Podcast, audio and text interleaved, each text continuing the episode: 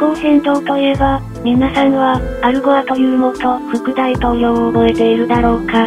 気候変動でノーベルピースを受賞したが、ノーベル自体が腐敗しまくっている、何の信頼性もない組織だから注意したい。ノーベル経済学を受賞した学者が、バングラデシュを混乱に陥れたのは記憶に新しい。アルゴアが推測したことは、ほぼ全て外れている。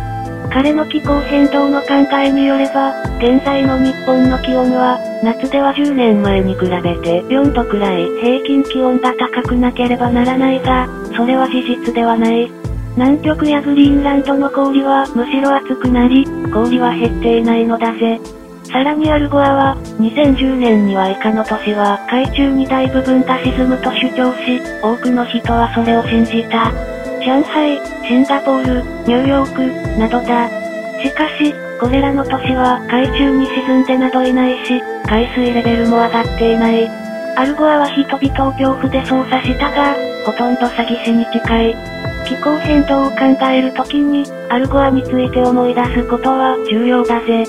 書いていて思い出したが、2019年、現在のフランスの大統領であるエマニュエル・マカロンもアルゴアに似ている。マカロンは、アマゾンの熱帯雨林の火災をめぐるフェイクニュースに関与していた。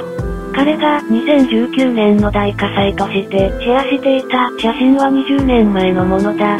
ブラジルのボルセナロ大統領は大火災を否定していたのに、マカロンが大火災を主張するのはおかしな話だ。確かに、アマゾンの焼き畑農業による森林へのダメージは深刻で、何かしら対策は考えるべきだろう。だからといって、大火災を捏造していいとは俺は思わないぜ。マカロンといえば、ついでにドイツのメルケル首相の推進する風力発電についても喋りたい。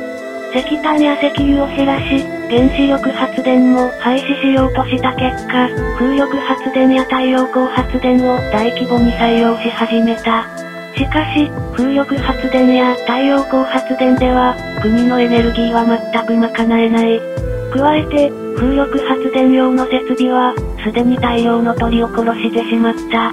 鳥の減少は昆虫や植物などの生態系に大きな影響を与えるから、環境にはかなり悪い。再生可能エネルギーというコンセプトは、とても良いものだ。しかし、人類はまだ、再生可能エネルギーのみでやっていけるだけの技術がない。マカロンやメルケルは、どうにもおかしなことが多い。今回は、気候変動に深く関わっている、アルゴア、マカロン、メルケル、について、喋ってみたぜ。